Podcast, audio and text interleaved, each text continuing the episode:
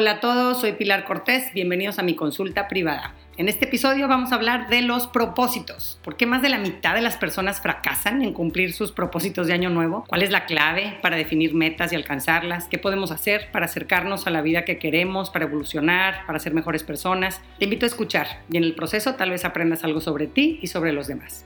Hoy nos cuenta su caso Jaime, fumador desde hace 25 años y nos comparte su frustración en su mensaje que dice así. Dice, fumo desde los 15 años, lo que empezó siendo un experimento y una forma de sentirme adulto en mi adolescencia, poco a poco se fue transformando en una herramienta para relajarme y disfrutar.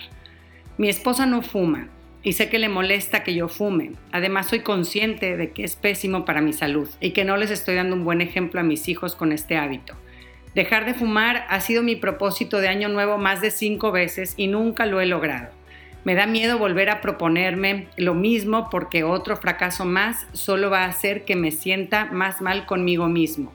Pero por otro lado, no sé cómo dejar de fumar. ¿Qué me aconsejas?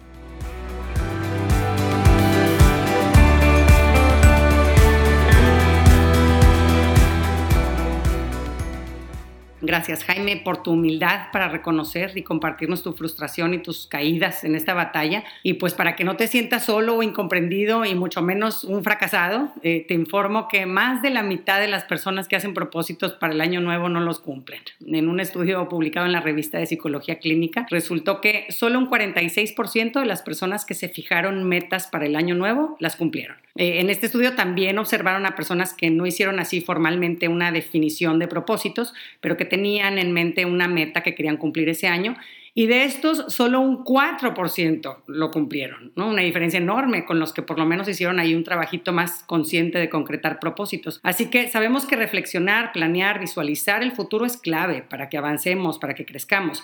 Eh, de hecho, son habilidades neurológicas exclusivas del ser humano. Ninguna otra especie es capaz de analizar, de profundizar y de hacer planes como la especie humana. Pero, pues, tener estas habilidades no significa que las usemos, ¿verdad? Desafortunadamente, aunque tengamos la capacidad de reflexionar, de planear, de ponernos metas, pues podemos vivir la vida en automático, de forma inconsciente, a la deriva de los vientos que soplen, allí apagando fuegos inmediatos, sin una visión ni un propósito de largo plazo, ¿no? Ahora ya sabemos que sí, sí ayuda a reflexionar y fijarnos propósitos, pero pues aún así hay una probabilidad de un 54% de no cumplirlos. Así que vamos a hablar de los errores típicos por los cuales acabamos abandonando nuestros propósitos que con tanta ilusión establecimos al inicio del año. Y aquí el primer error, poner metas ambiguas tipo comer sano, ¿no? Y el día entonces que te echas unos chetos, pues ya sientes que fallaste, ¿no?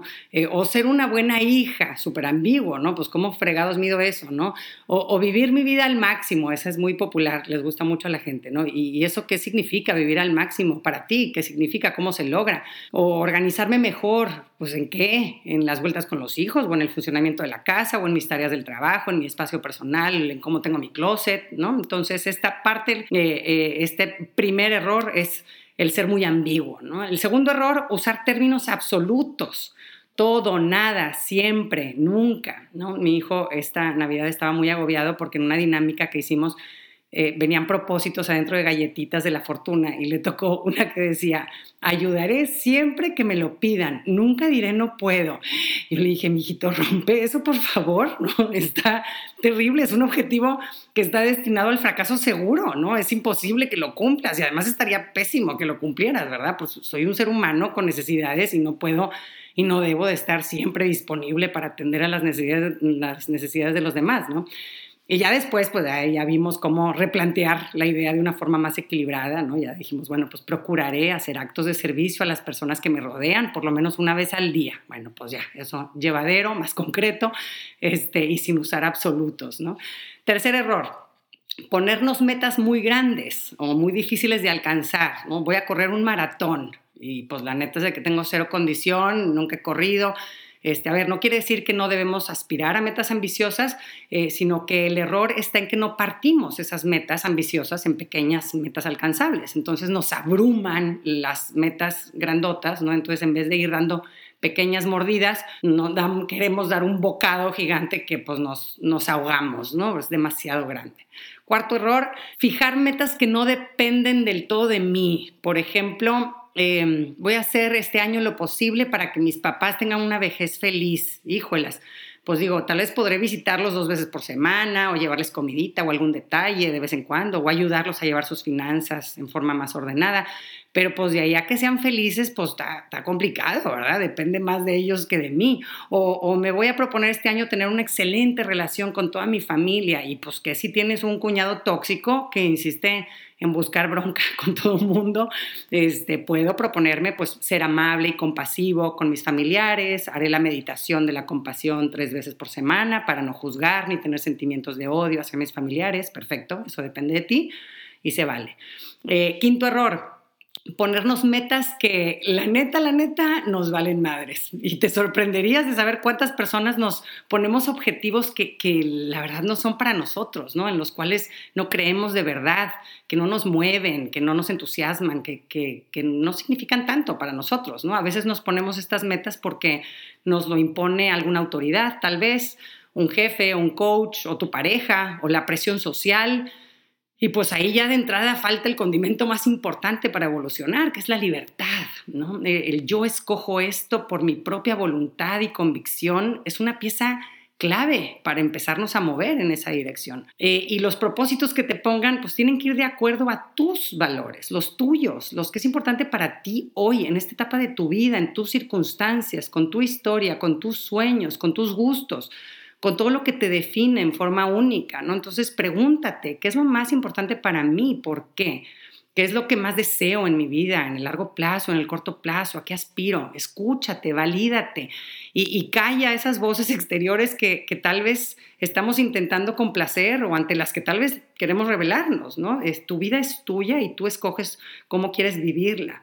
Que, que estos propósitos vengan de esa profundidad de tu interior, no de fuera. Sexto error, ponernos metas que nada más leerlas nos duele la panza, ¿no? este, que las, las interpretamos como una carga. ¿no? Ah, eh, tengo el objetivo de perder 10 kilos, ahorrar, hacer acción social. Eh, la verdad es que no estamos hechos para vivir solo con el sentido del deber, no es suficiente ¿no? responder exigencias. Para que una meta nos atraiga, tenemos que asociarle emociones. Fíjate qué diferente se escucha. En vez del objetivo, voy a dejar de fumar, eh, pues voy a dejar de fumar no es un fin, es un medio para algo. ¿Para qué? ¿Qué te motiva a obtener cuando dejes de fumar? ¿Qué vas a tener a cambio que sea relevante para ti? Voy a dejar de fumar para gozar de una mejor condición física y poder disfrutar de mejor calidad de vida en la vejez o para experimentar la satisfacción de que puedo lograr lo que me propongo o para sentirme orgulloso del ejemplo que le estoy dando a mis hijos, ¿no? Cualquiera que sea la emoción o las emociones con las que este objetivo está relacionado para ti, pero pónselas al lado, ¿no? Acompaña tu propósito con emociones que te enciendan algo por dentro. Un señor en, consulta me contaba que él tenía un, desorden total en sus finanzas y nunca había logrado ahorrar y, no consiguió llegar una, llevar una disciplina con sus gastos hasta que se lo planteó de una forma diferente, ¿no? En vez de, ah, pues un año más voy a hacer el propósito de ahorrar, eh, en un momento dado ya le dio un significado emocional y, se propuso, voy a guardar un 30% de mis ingresos, ¿no? Algo así más concreto, medible, para no tener estrés económico cuando mis hijos entren a la universidad y tenga que pagar sus colegiaturas, algo así era, ¿no? Este, pero muy padre porque decía, a ver, ya después lo partió en metas chiquitas que le fueran permitiendo conseguir su objetivo al cabo de cierto tiempo, pero si te fijas, usamos sentimientos positivos y negativos para vestir nuestra meta, ¿no? Sentimientos positivos hacia los cuales nos vamos a acercar al cumplir con esta meta y sentimientos negativos que vamos a evitar al cumplir con nuestro objetivo, ¿no? Yo voy a evitar estar angustiado por los pagos de las colegiaturas de la universidad de mis hijos, qué bueno, ¿verdad? Voy a sentirme en paz, qué chulada, ¿no? Entonces, eso me pone un motor para ahorrar y le veo un, fin más allá de ese objetivo, ¿no? Así que ahora sí vamos a la práctica. ¿Qué podemos hacer para definir propósitos que nos ayuden a evolucionar, que podamos cumplirlos y que nos acerquen a la vida que queremos? Número uno, Identifica primero que nada tus logros pasados, tus conquistas, lo que sí has conseguido en el tiempo con tu esfuerzo, eh, porque para lograr metas es muy importante estar motivados y tener una visión positiva de nosotros mismos. Eh, así que recuerda mm, de qué forma has triunfado en el pasado, en qué cosas pequeñas o medianas, da igual, eh, porque nadie es un completo fracasado y necesitas darte cuenta y tener evidencias de que, de que puedes conseguir cosas. ¿no? Número dos, evalúa en dónde te has atorado en propósitos pasados y analiza por qué te atoraste ahí. Y eh, ya aquí repasamos algunos puntos que tal vez ya te dieron algo de luz para identificar por qué en ocasiones anteriores no lograste conseguir tus objetivos este, hablando con mi sobrina de 8 años sobre este tema eh, de los propósitos hace unos días, eh, me decía que ella quería ponerse el propósito de lavarse los dientes tres veces al día, ¿no? Pero, pero nunca puedo, decía, ¿no? Y, le digo, cuéntame, a ver, ¿en qué, ¿en qué momentos del día te los quisieras lavar? Y entonces dice, no, pues después de desayunar, después de comer y antes de dormir. Ah, ok, bueno. ¿Y cuál es la, la que más se te olvida? La, este, la de la mañana, mediodía, la de la noche. Y dice, ay, la de la noche, porque es que a veces me pongo a ver una película, me quedo dormida y pues ya no me lo lavé. Y entonces ya le pregunto, ándale, pues sí, ¿y qué puedes hacer para vencer este obstáculo? ¿No? Y se queda pensando así, dice, lavarme los dientes antes de poner la película, ¿verdad? Y le digo, claro, qué buenísima idea, ¿verdad? Ya después pensamos otros medios que le pueden ayudar, como pegar una tablita en un lugar visible donde va marcando con una estrellita si cumplió con su objetivo cada día, ¿no? Una herramienta de recordatorio, en fin. Es un ejemplo sencillo, pero aplica para cualquier propósito. Un ratito de reflexión nos abre horizontes y nos ayuda a encontrar nuevos caminos. Así que eh, evaluar en situaciones pasadas qué ha sucedido, de por qué no he podido alcanzar estos propósitos y qué tendría que cambiar. Número tres, limita tus propósitos a una cantidad abarcable. El que mucho abarca, poco aprieta, ¿no? Como dice el dicho, ¿no? Es mejor tener pocas metas que cumplas bien a tener muchas metas que no cumplas o que medio cumplas. Todos queremos aprender 10 idiomas, desarrollar 20 habilidades laborales, eliminar 5 malos hábitos, ¿no? Pero la verdad es que no somos superhéroes, ¿no? Y aquí la clave es, es priorizar, ¿no? Y para esto te, te voy a explicar un, un ejercicio muy padre que, que, te puede ayudar a, como a definir estas este, tus prioridades y, este, hacer como una lluvia de ideas, ¿no? Y para este ejercicio necesitas post-its, eh, una pluma y pues un espacio grande, puede ser una pared o una mesa grande, ¿no? Y lo que vas a hacer es de que vas a empezar a escribir en diferentes post-its propósitos que tengas en mente que creas relevantes para cumplir en este año, ¿no? Pues este, y ahí los vas pegando en la mesa o en la pared y aquí pues alócate, ¿no? Ahí escribe todo lo que se te ocurra, este, que pudieran ser buenos propósitos para este año, ¿no? Y mientras vas haciendo tu lluvia de ideas, de propósitos, ten en mente las características de los propósitos inteligentes, ¿no? Que sean específicos, que sean medibles, posibles, relevantes para ti y, pues ubicados en el tiempo, ¿no? Eh, que dependan de ti y que te entusiasmen, ¿no? Más o menos, ¿verdad? No tienen que estar perfectamente redactados, ya después tendrás tiempo para pulirlos después. Em, después eh, vas a agrupar los post-its eh, que se parezcan, ¿no? Como por temas. Entonces, por ejemplo, todos los relacionados con salud física, entonces, pues los vas a juntar, comer saludable, hacer ejercicio, dormir ocho horas, este, y luego por otro lado vas a agrupar los post-its relacionados con tu vida espiritual, por ejemplo, después los que tienen que ver con, tus relaciones o con nuevos aprendizajes, etcétera, ¿no? Vas haciendo así como categorías. Después colocas hasta arriba de la pared o de la mesa los temas que consideras más relevantes para ti y pasas para abajo los temas que eh, ni fu ni fa, ¿ok? Después te vas a enfocar en los grupos que pusiste en los tres primeros lugares y vas a priorizar ahora sí los post-its de cada grupo, ¿no? Este es el paso que toma más tiempo, Entonces, este año para ti es más beneficioso que hagas un taller o que leas un libro sobre superación personal. Este, puede ser que acabes haciendo los dos, ¿verdad? Pero tu propósito principal tienes que tenerlo claro. Y así luego le agregas extras, pues qué padre, ¿no? Eh, y por último, evalúa según tus capacidades y limitaciones en esta etapa en la que estás para que para a qué te puedes comprometer, este, estás, pues, no, no, puedes comprometerte a lo mismo tú que yo, tenemos situaciones y, y, características bien diferentes, entonces esa, esta parte de, de, ser muy honesto para decir, oye, pues esto me considero con la capacidad de esto, ¿no? Igual y como decíamos, igual ibas a poder más, ¿verdad? Pero, pero no te agüites si te parece chiquito o insignificante tu propósito. Piensa que mm, a mí me sirve pensar en esto, ¿no? Hay vestidos hermosos y valiosísimos que están hechos con chaquiritas muy chiquititas, ¿no? Y que así puede ser nuestra vida, trabajando en pequeños cambios constantes. Número cuatro, parte tus metas grandes en varias metas chiquitas, ¿no? Entonces, ¿cuáles son estas metas? Este, y cuál va antes, cuál va después, calcule el tiempo que te va a cumplir cada pequeña meta o submeta, ¿no?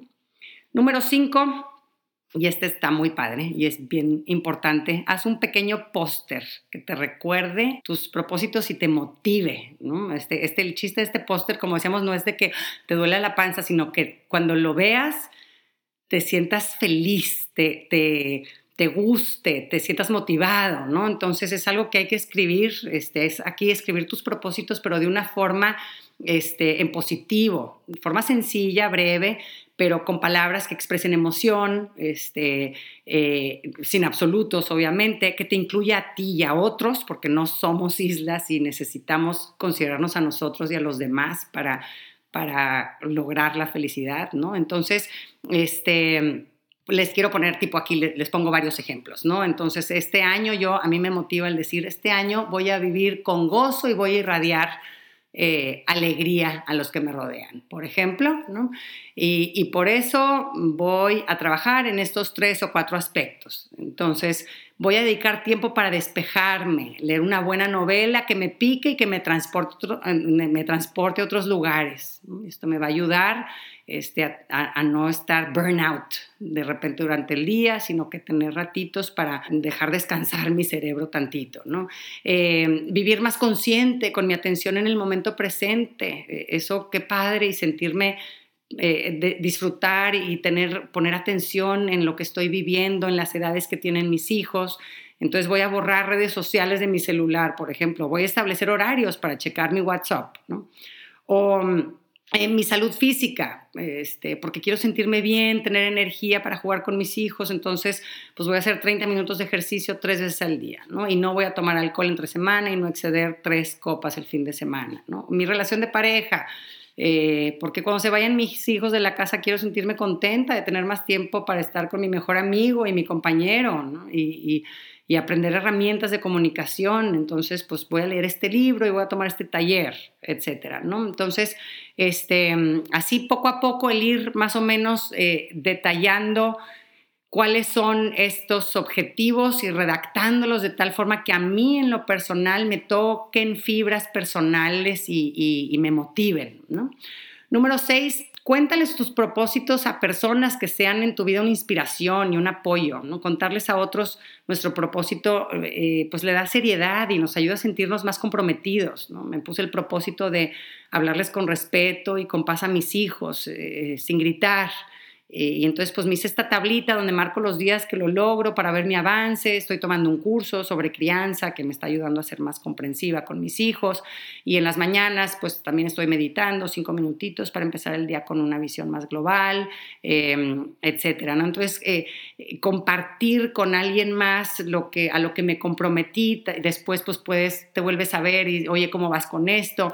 Este, y podemos sentirnos así como más también apoyados y acompañados en nuestro proceso. Y ya si te quieres ir más allá eh, en compartir tu propósito, puedes sumarte a un grupo de personas que, oficialmente comparten un propósito concreto, ¿no? Este, hay gente que se junta, se hace un grupo de WhatsApp de gente que está haciendo un reto de, no sé, un ejercicio con cierta alimentación y no sé qué, y ahí se motivan y cómo vas y se mandan fotos y demás, ¿verdad? Entonces, eh, grupos en donde podemos inspirarnos mutuamente y acompañarnos en nuestro progreso, ¿no? Este, acuérdense que somos más fuertes y podemos más cuando nos acompañamos. Número siete, apóyate en la tecnología para recordar tus metas. Vamos a usarla este, a nuestro favor, todos los avances tecnológicos que existan, ¿no? Desde pues, traer tu póster en tu teléfono en formato digital o, anotar en tu calendario el momento exacto en el que vas a leer tu libro, o responder emails o salir a correr, eh, usar alarmas o bloqueos para marcar tiempos límite de uso de redes sociales, por ejemplo, ¿no? Y ojo, ¿verdad? Estas herramientas no te hacen la chamba, son solo recordatorios de la chamba que hay que hacer, ¿verdad? Pero igual son útiles. Número 8, revisa tus propósitos regularmente. Y esta es la parte que a mí más me ha fallado en ocasiones anteriores. Yo hago mis, mis propósitos bien bonitos y luego ya los arrumbo en un cajón y ya ni sé dónde quedaron y ya me dispersé y me perdí en otras distracciones y bye. Este, pero ya les juro que este año lo voy a hacer diferente. Este, podemos revisar nuestro póster motivacional de propósitos cada semana o incluso darle una repasada cada día. Eh, pero por lo menos hacerlo una vez al mes, ¿no? Esto nos ayuda a pues, enfocar nuestra atención porque pues tendemos a la dispersión y, a que se nos olvide. Entonces esto nos ayuda a visualizar a dónde queremos ir y, en, ahí en donde enfocas tu atención, ahí va a fluir tu energía y ahí vas a provocar un crecimiento. Así es eh, siempre, ¿no? Y en esta revisión también permítete algo de flexibilidad. Tal vez te, te, des cuenta que las metas de corto plazo que estableciste no son las correctas o no son muy realistas o hay que modificar tiempos o, incluso quitar alguna meta si te das cuenta de que no son tan relevantes como pensabas, o si algo pasó que tuvo un impacto en tus circunstancias, oye, te embarazaste, te tienes que ir a vivir a otro país. Entonces, pues hacemos ajustes. Nuestros propósitos para no quedarnos sin propósitos, ¿no? Este, eh, pero si fuera necesario tener esta flexibilidad. Y por último, número nueve, si te desvías o fallas, retoma nuevamente tu camino, ¿no? Con mucha sencillez, con humildad y con optimismo. Eh, eh, es difícil cambiar, así que deja espacio para errores o, o para saltos para atrás. Este, y acuérdate de varias cosas. Saltarse una de tus metas intermedias no representa un fracaso total no alcanzar una meta al 100% y quedarnos en el 80% o incluso en el 10% tampoco es un fracaso total. Eh, alcanzar una meta después del tiempo establecido no es tampoco fracasar.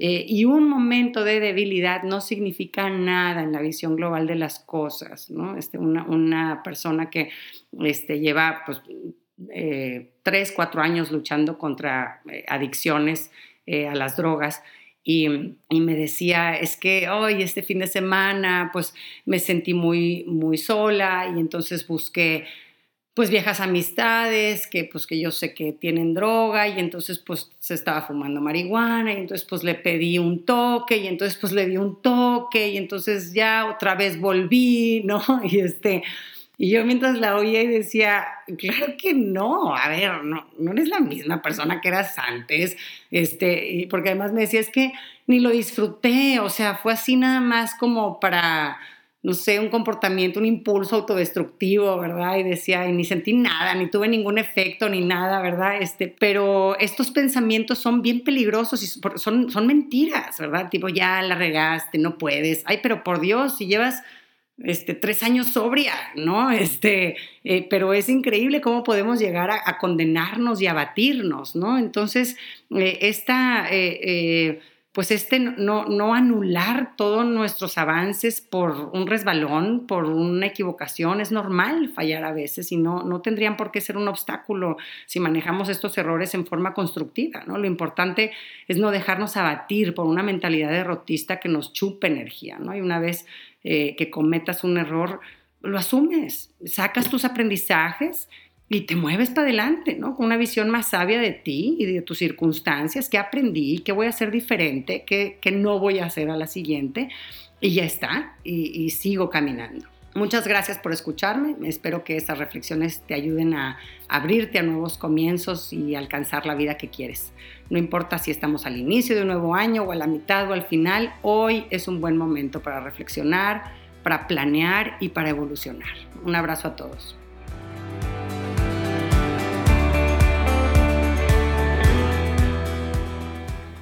Gracias por acompañarme. Ojalá que hayas recibido a través de este podcast, aunque sea un poquito de luz. Si te gustó lo que escuchaste, suscríbete y aliméntate semanalmente con contenido que te ayudará a construir una vida mejor. Si quieres compartir la luz que te llevaste de este tema, puedes enviarnos tus comentarios por mensaje de voz o por escrito al número más 52 8111 930543 o por email en consulta privada arroba luminapilarcortés.com, cortés con S. En mi página puedes accesar a talleres en línea y más material educativo. Encuéntrame en www.luminapilarcortés.com.